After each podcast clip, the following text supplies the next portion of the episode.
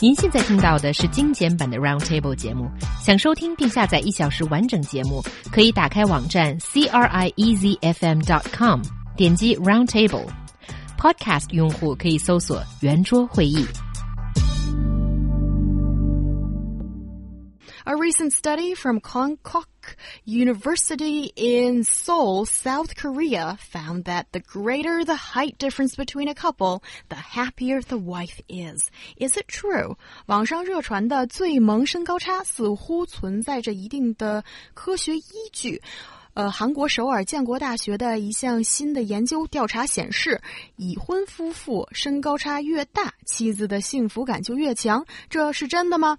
What does the study say, and can we trust it?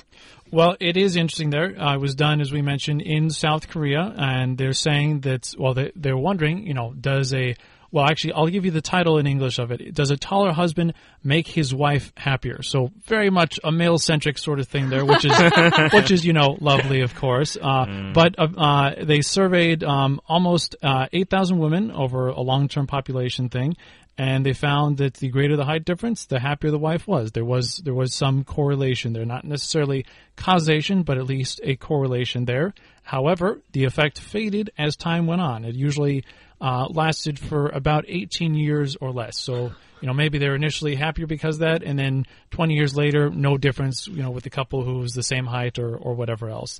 The other interesting thing was apparently women who, who preferred tall men in this study were also more fertile. Um, and no, no idea why. what does why, that mean? I, I don't having know. more kids, or uh, yeah, or Able, having a bit more fun. I uh, don't know.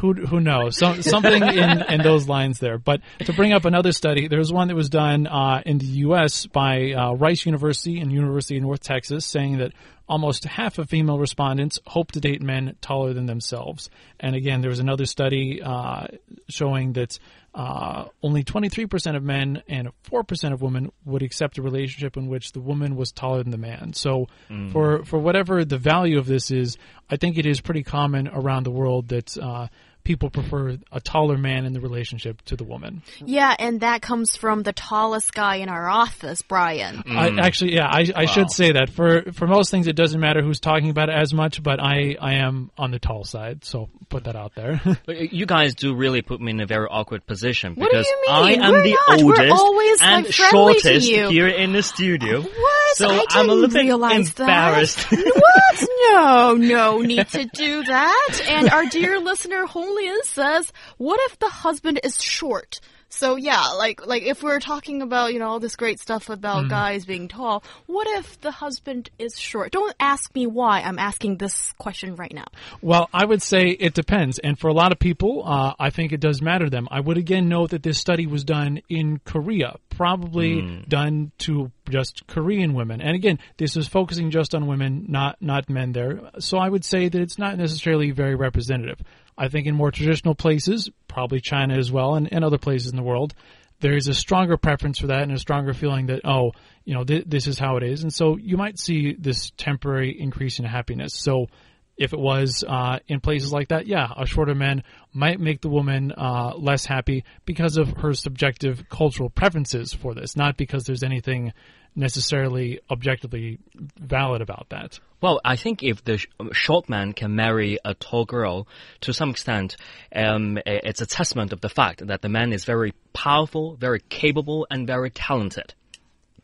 Right, okay. because you know it's very very easy to well, understand. I'll, I'll, I'll because women are involved to prefer tall men, and taller men were perceived to be stronger, healthier, and have better reproductivity, as we have mentioned. Right. So, However, if the men, uh, shorter men, have the capability to marry a very tall woman, which is actually indicating that man is very powerful. She's capable. Well, I'll, he's capable. I'll sorry. add in a couple of things here. One, there is this idea that uh, people have evolved to prefer taller men, and there probably is some truth to that because, say, you know, thousands upon tens of thousands, millions of years ago, whatever, uh, when people were, you know, not exactly what they are today, in order to survive, being taller probably had an advantage. So, if you wanted to survive, pass on your genes, whatever, that was a good thing. But this, the smaller ones are the smarter ones. That well, I, I don't know about that, but I would say this this feels kind of similar to. Um, uh, income and age differences between men and women. A lot of the time, uh, people prefer it if the man is more of that than the woman, and it does often take